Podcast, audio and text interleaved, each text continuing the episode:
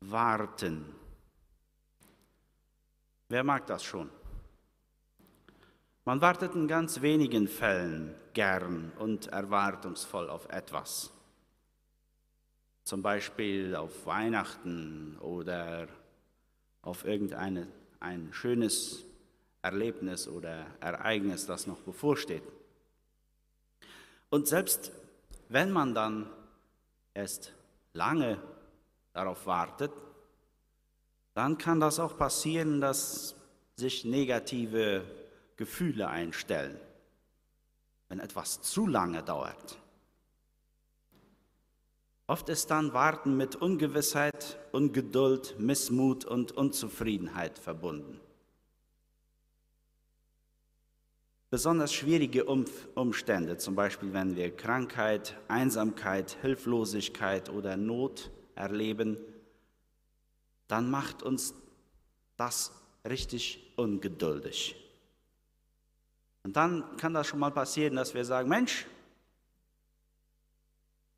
wann passiert man endlich was? Warum passiert hier nichts? Ich warte jetzt schon so und so lange auf etwas. Zum Beispiel, dass ich gesund werde oder dass dieses oder jenes passiert. Und da passiert nichts. Und man ist irgendwie frustriert. Und man meint dann, so kann das doch nicht weitergehen, muss doch mal irgendwann was passieren. Und das ist im Alltagsleben so und das ist auch vielleicht im Glaubensleben so bei uns. Wir warten ja auch auf etwas, wenn wir uns unseren Glauben ansehen. Wir warten auf das Wiederkommen Jesu. Wir warten auf denjenigen, der für unsere Sünden gestorben ist. Er ist auf unsere Erde gekommen, hat hier gelebt, ist für unsere Schuld gestorben, hat uns erlöst und ist gen Himmel gefahren. Und die Engel haben seine Botschaft ausrichten lassen, ich komme wieder.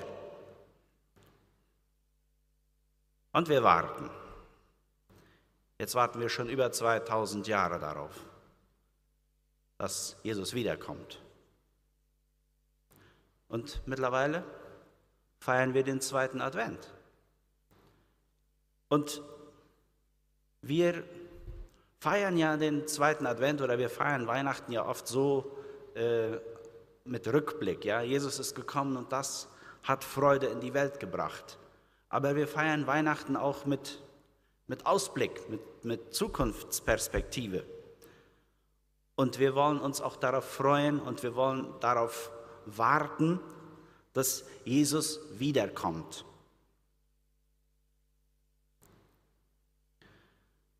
Aber wenn das über 2000 Jahre Wartezeit sind und er kommt immer noch nicht, dann äh, kann das passieren, dass man ungeduldig wird.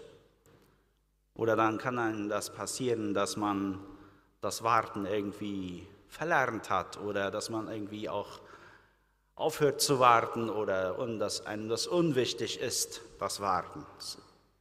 Ja, das ist da irgendwo. Ja, der, der kommt noch.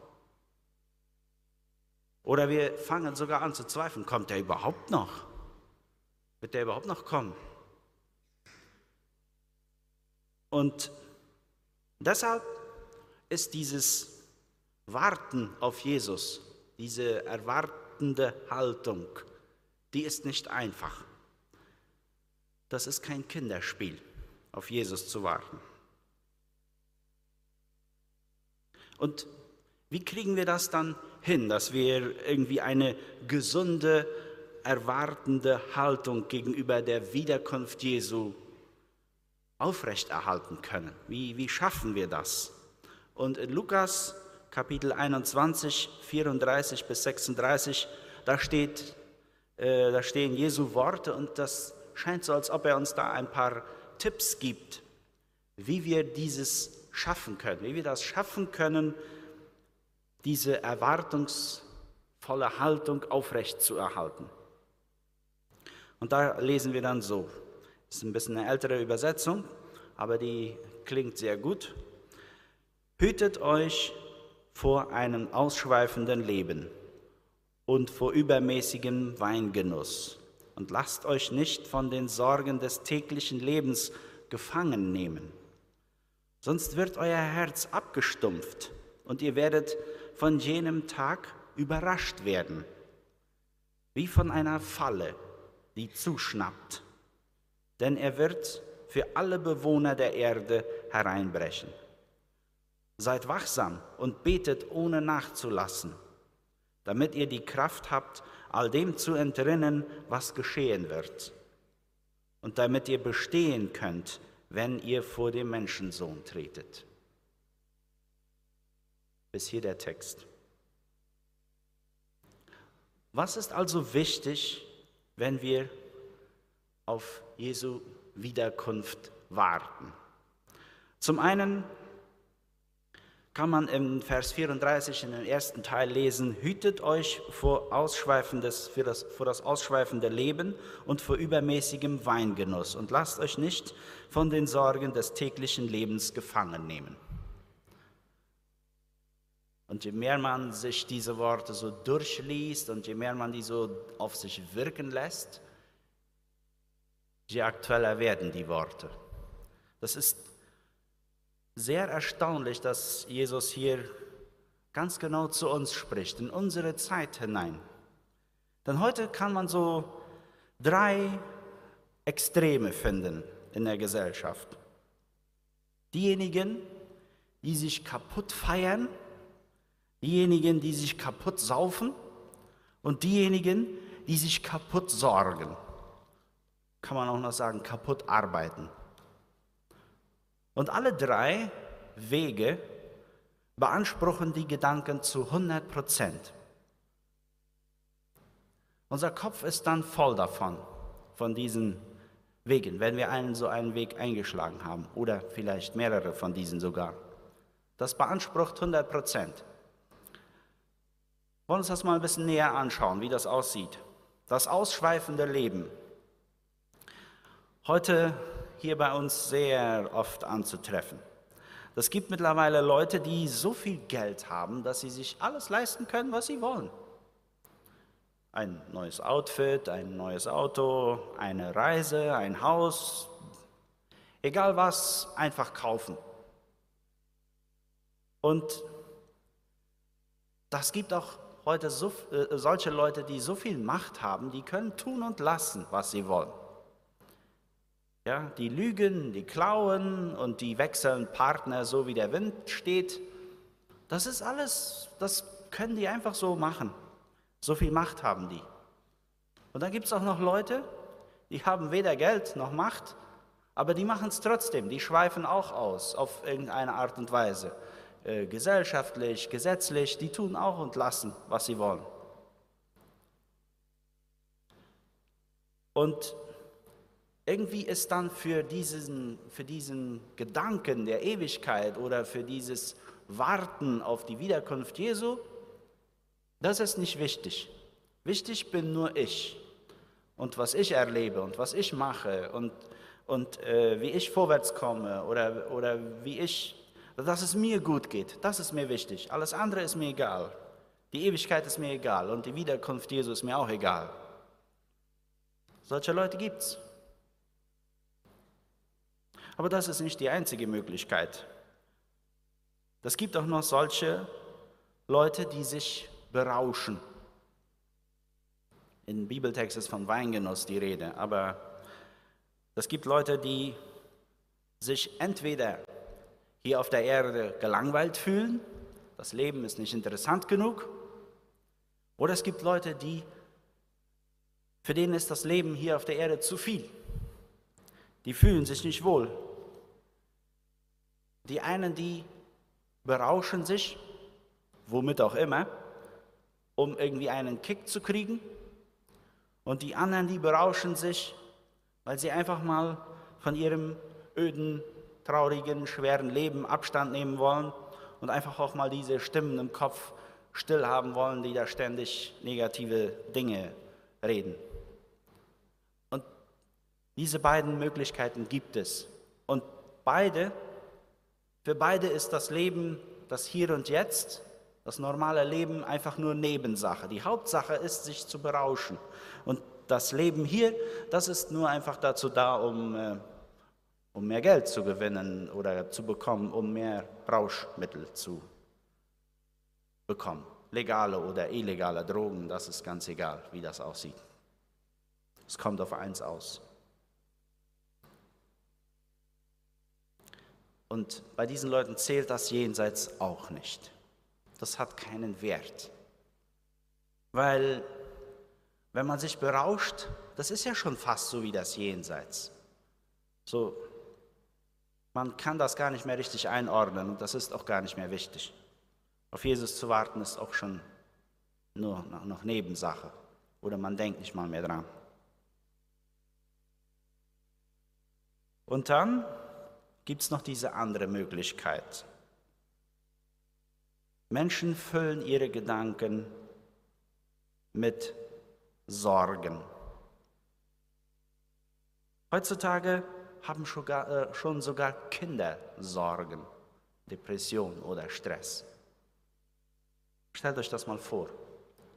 Wenn, wenn, erst, wenn erst von klein auf Leistungsdruck oder die Eltern, besonders die Kinder, in eine Richtung schieben, du musst das und das und das und das machen und, und das Kind hat gar nicht mehr richtig Zeit, Kind zu sein und, und, und äh, Sport und Kunst und Musik und, und es gibt auch so viele Angebote und die Freunde machen das auch alle und, und dann vergleicht man sich noch und dann wird das Ganze irgendwie sogar noch zu einer Art Karriere. Man muss Karriere machen, man muss wer sein. Und, und später im Arbeitsleben geht das auch noch so weiter. Dann muss man auch noch leisten, leisten, leisten. Und wenn man dann irgendwie ähm, irgendwo ein Gefühl zeigt, dann ist man gleich schwach, dann, dann, äh, dann wird man gleich als Schwächling abgestempelt und äh, du taugst dafür nichts, äh, äh, du musst das nicht alles so persönlich nehmen.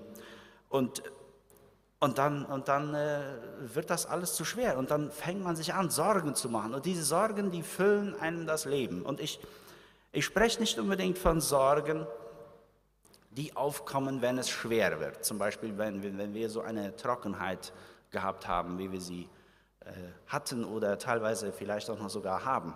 Wenn man sich dann Sorgen macht, das sind teilweise berechtigte Sorgen. Aber wenn man sich erst, wenn es einem erst rundum gut geht und man macht sich trotzdem noch Sorgen, wie kann ich mein Geschäft verbessern? Ich muss noch besser werden, es geht noch besser, es muss noch irgendwie, oder ich kann noch selber besser werden, ich muss noch mehr üben, ich muss, das, das füllt einem den Kopf und das dreht mit und das nimmt einem die Perspektive zur Ewigkeit. Weil man ja auch gar nicht Zeit hat, an die Ewigkeit zu denken, weil man nicht mal mehr genau weiß, schaffe ich das heute noch? Wenn ich das heute schaffe, ist schon gut. Am Morgen denken wir an morgen. Ja, so weit kann das kommen. Irgendwie haben wir das Warten auf die, auf die Wiederkunft Jesu verlernt dadurch, dass wir uns auf diese Art und Weise beschäftigen. Wir feiern liebend gerne Weihnachten und wir freuen uns daran, dass Jesus zu uns auf diese Erde gekommen ist. Aber viel zu oft schauen wir nicht in die Zukunft, nach vorne und rechnen mit seiner Wiederkunft. Wir feiern gerne Jesus als Kind in der Krippe, aber wir feiern ihn nicht so sehr gerne als Weltherrscher oder Herrscher des Universums, der zu uns wiederkommt, um uns zu erlösen. Dieses Saufen, Sorgen, Feiern, Arbeiten, das nimmt uns dieses Ewigkeits, dieses Wissen dass es Ewigkeit gibt. Das, das hemmt uns. Und dabei könnte Jesus jetzt wiederkommen, während ich diese Worte spreche. Oder später. Oder vielleicht in ein paar Jahren. Oder vielleicht erleben wir das auch auf diese Art und Weise gar nicht. Aber wir wissen das nicht. Und diese, diese Spannung, die dürfen wir nicht verlieren. Wir müssen das irgendwie im Kopf behalten. Wir, dürfen, wir müssen einen klaren Kopf behalten. Wir müssen, dürfen uns nicht von diesen Gedanken von Sorge und von äh, Berauschen und von Feiern und vom Geld äh, den Platz nehmen lassen im Kopf und das bewegen, dass Jesus wiederkommt. Weil sonst verlieren wir die Perspektive, sonst leben ja wir nur noch im Hier und Jetzt. Und das ist nicht der Punkt. Beim Warten auf Jesu Wiederkunft ist es auch am besten, sensibel zu bleiben. Ist ähnlich, aber geht einen Schritt weiter. Im zweiten Teil des Verses 34 und im Vers 35, da sagt Jesus folgendes, sonst wird euer Herz abgestumpft und ihr, und ihr werdet von jenem Tag überrascht werden, wie von einer Falle, die zuschnappt, denn er wird für alle Bewohner der Erde hereinbrechen. Soweit die Worte Jesu. Wer sich kaputt säuft, kaputt feiert und sich kaputt sorgt, der wird mit der Zeit stumpf wie ein Hammer. Er kriegt nichts mit. Jedenfalls nicht auf diesem Gebiet. Wir würden sagen, umgangssprachlich sagen, bei dem fehlt das Licht im Turm, was diese Sache angeht. Vielleicht ist der anders sehr, sehr helle, aber irgendwie stumpft er geistlich ab. Und wenn man Stumpfheit im Duden sucht, dann findet man Folgendes. Ohne geistige Aktivität, ohne Lebendigkeit, ohne Empfindungsfähigkeit. Das ist, man, man, man ist nicht mehr da irgendwie. Man, man ist nicht mehr empfangsfähig. Einem fehlt einfach diese Sensibilität. Wir reagieren nicht mehr auf geistliche Impulse. Das kommt irgendwie nicht mehr an.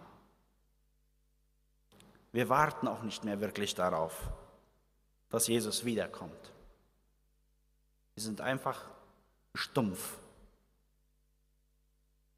Aber selbst für die, für die Jesus nicht ein Begriff ist oder die Jesus nicht kennen, und auch für diese abgestumpften Leute und auch für die, die Jesus wirklich kennen und nachfolgen. Für alle kommt Jesus wieder. Und für viele, für viele wird es so sein, wie wenn eine Falle zuschnappt. Und äh, in einer Übersetzung ist von einem Fallstrick die Rede. Oder auch von einem Fangnetz kann man auch, das Wort, was da gebraucht wird, kann man für beides brauchen. Fangnetz oder Fangstrick, Fallstrick. Das wurde sehr oft früher im, im Vogelfang benutzt. Die damaligen Leute haben sehr gejagt, sehr gerne, und die brauchten sehr gerne diese Fallen. Und äh, früher haben wir diese Fallen auch gebaut äh, in unserer Kindheit und ihr sicherlich vielleicht auch. Ja, einfach ein, äh, ein Drahtgitter nehmen, das so schräg aufstellen, einen Stock dahin und einen langen Band. Das haben wir früher mit meinem Freund zusammen gemacht. Dann hat, die hatten so einen riesengroßen, eine riesengroße Scheune und dann bis zum hinteren Scheune da den Band gelegt und hier das so aufgestellt und da unter so schönes Hühnerfutter hingestreut und dann warten. Und so lange, bis dann genug Vögel da dieses äh, Festmahl gefunden hatten und dann zog mein Freund am, am Band, klappt es zu hatten wir die Vögel alle. Gab es äh, gebratene Täubchen oder was weiß ich. Ja? Und das fanden wir sehr schön. Und das ist mir jetzt ein, ein, ein Bild geworden. Ja? Wir, äh, es kann sein, dass wir so abgestumpft sind wie diese Vögel. Die, die sind einfach ahnungslos zum Futter geflogen, haben sich nichts dabei gedacht. Und, und äh, dann klappt die Falle zu und wenn die Falle auch schon zuklappt und Sie merken das, dies ist falsch, was wir hier getan haben, es ist schon zu spät, kommt keiner mehr raus. So selbst wenn, wenn die Falle zuklappt, der Tag anbricht und wir merken dass jetzt ist es soweit und Jesus kommt, unsere Entscheidung, ich weiß nicht, wie lange wir die noch rückgängig machen können. Das ist, das kommt überraschend. Und wir müssen damit rechnen. Und heute in unserem täglichen Allerlei, dann kann das sein, dass wir das vergessen, dass wir irgendwie, dass wir irgendwie abstumpfen und dass wir diese Sensibilität dafür verlieren. Das dürfen wir nicht machen. Wir dürfen uns nicht abstumpfen lassen. Ansonsten werden wir so landen wie die Vögel in der Falle. Klappt es zu? Es ist zu spät.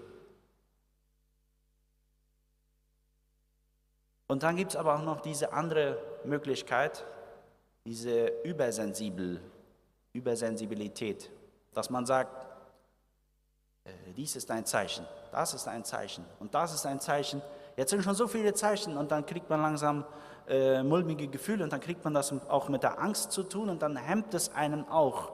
Und dann kann das sein, dass man äh, auch irgendwie falsche Entscheidungen trifft, äh, zum Beispiel mit, mit Geld. Oder dass man sagt, ich ziehe mich ganz zurück aus dieser Gesellschaft, weil jetzt kommt Jesus bald wieder, ich habe schon das und das und das Zeichen gesehen, ich ziehe mich zurück. Und irgendwie sozial, finanziell und wirtschaftlich sich zurückzuziehen, das, dann schießt man auch an diesem Ziel vorbei, dass man eigentlich als Christ hat, Salz und Licht in der Gesellschaft zu sein. Das ist meine Meinung jedenfalls. Das ist auch nicht richtig, dass man dann auf einmal äh, Torschluss, Panik bekommt. Jetzt, jetzt muss ich noch. Und, und dann wechselt man sein Geld vielleicht ein auf was weiß ich für eine komische Währung. Und, und dann kann man deshalb Leuten einfach, die in Not sind, entweder materiell oder mit Finanzen nicht mal einmal helfen. Kann man nicht mal auf die Art und Weise irgendwie behilflich sein, wenn es, wenn es dann Not tut, wenn man dann Gutes tun kann. Dann schneidet man sich selbst auf die Art und Weise den Ast ab. Und es gibt auch eine Richtung von Personen, die, die äh, sich auf dieses Weltende richtig vorbereiten. Die graben sich einen Bunker und kaufen sich, was weiß ich, Konservendosen und lagern das da und rechnen die ganze Zeit damit und füllen sich ihren Kopf damit. Und das finde ich auch irgendwie übertrieben. Wie macht man das dann am besten? Und ich habe da einen Vers gefunden, den kennen wir auch alle. Äh, der steht in Matthäus Kapitel 10, Vers 16. Das hilft ein bisschen, das Ganze äh, etwas nüchterner zu sehen. Äh, Jesus sagt ja zu seinen Jüngern, als er sie in die Welt schickte, siehe, ich sende euch wie Schafe mitten unter die Wölfe. Darum seid klug wie die Schlangen und ohne Falsch wie die Tauben. Das ist so ein bisschen, bleibt sensibel, bleibt schlau und, und, und trefft nicht unüberlegte Entscheidungen. Aber seid auch nicht zurückgezogen oder seid nicht irgendwie hässlich oder garstig zueinander. Vergesst nicht den Menschen neben euch. Diese Nächstenliebe.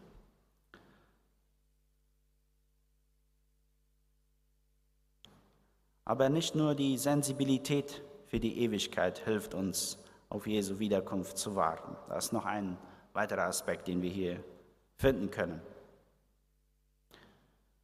Am besten bereitet man sich auf die Wiederkunft Jesu vor, indem man danach Ausschau haltet, Ausschau hält und betet.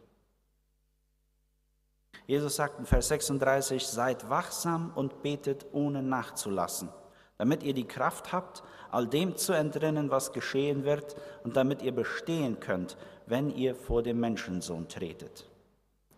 Soweit die Worte Jesu aus der Bibel. Einen klaren Kopf zu behalten äh, und sensibel zu bleiben, das ist schon noch wichtig.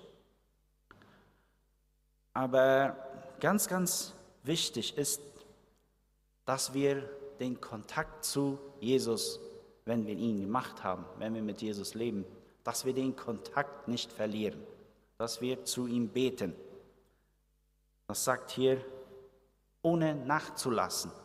Das ist eine Konstante, eine, eine Gewohnheit, die wir haben sollen. Wir sollen beten. Und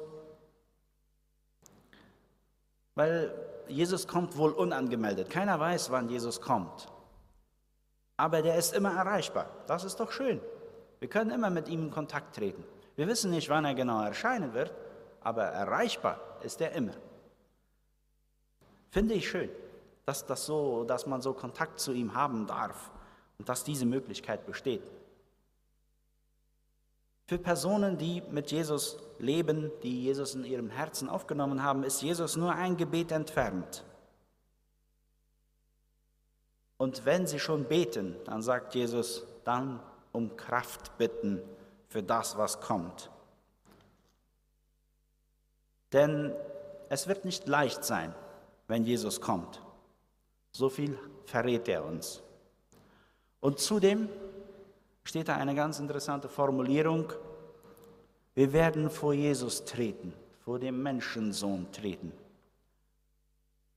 Und dieser Text, das war mir auch überraschend oder das fand ich auch äh, spannend. Dieser Text zeichnet ein bisschen ein anderes Bild als das von dieser freudigen Umarmung, das wir vielleicht kennen, wenn wir Jesus wiedersehen. Wir werden vor dem Menschensohn treten. Und Jesus sagt dann, dass ihr das bestehen könnt, dafür könnt ihr schon mal beten. Wir treten vor Jesus mit all unseren Fehlern, mit all unseren Entscheidungen, mit all unseren Taten, die wir in unserem Leben gemacht haben. Und dann prüft Jesus uns. Dann schaut er uns an. Was hast du gemacht mit deinem Leben? Und bist du wirklich mein Nachfolger? Das ist unser sozusagen Examen, unser Eintrittsexamen für den Himmel. Und das ist nicht einfach.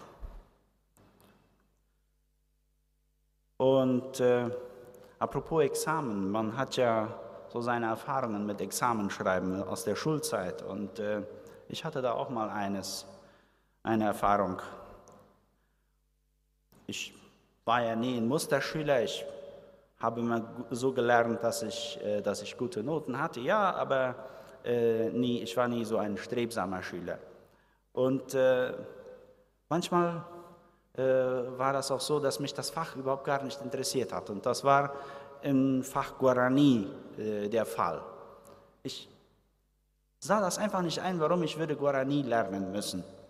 Und äh, das hat mich irgendwie nicht interessiert. Und auch wenn ich gar nicht schlecht im Sprachenlernen bin, zum Beispiel in Englisch. Englisch hat mir sehr gefallen und Englisch habe ich sehr gerne gelernt. Aber, aber Guarani hat mich nie fasziniert. Ist mir jetzt mittlerweile schade geworden, aber so. Und die Lehrerin, zu der Lehrerin habe ich auch nie richtig Kontakt aufgenommen und ich habe mir nie so große Sorgen gemacht.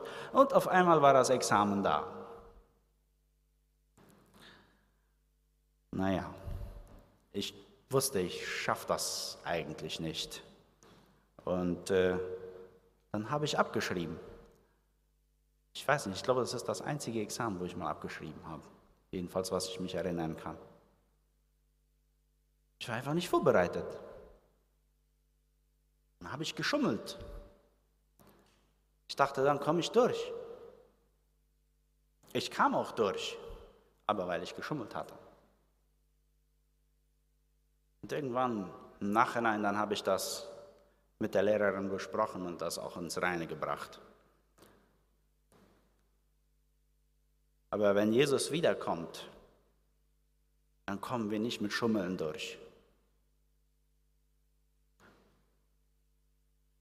Und deshalb ist es von vornherein wichtig, dass wir mit Jesus reden, dass wir mit Jesus Kontakt aufnehmen, dass wir herausfinden, was willst du von mir in meinem Leben? Was soll ich tun? Wo soll ich dienen? Was soll ich machen? Wo soll ich mich einbringen? damit wir auch nicht überrascht werden davon, wenn er wiederkommt, damit das für uns nicht eine schlechte Erfahrung wird, wenn wir ihn wiedersehen, wenn wir ihn begegnen. Weil wenn wir da versuchen zu schummeln, dann werden wir da durchfahren. Das, das, wird nicht, das wird nicht gehen. Und wir müssen einfach uns schon jetzt, wie es sagt, im Gebet auch schon darauf vorbereiten, um Kraft bitten und einfach diese Beziehung pflegen. Dann brauchen wir davor, wie gesagt, nicht Angst haben, auch wenn uns das Respekt einflößen wird, wenn Jesus kommt, weil den, so wie er das hier sagt, vor dem Menschensohn treten, das ist nicht unbedingt eine Begrüßung auf freundschaftlicher Basis. Das ist Autorität. Und das flößt Respekt ein. Und das darf es auch. Aber wir müssen davor nicht Angst haben, auf so eine Art und Weise. Wir dürfen uns vielmehr auf diese Wiederkunft freuen. Wir dürfen uns freuen, wenn wir, wenn wir bereit sind dafür und darauf warten, diese eine erwartende Haltung haben, dann dürfen wir uns darauf freuen.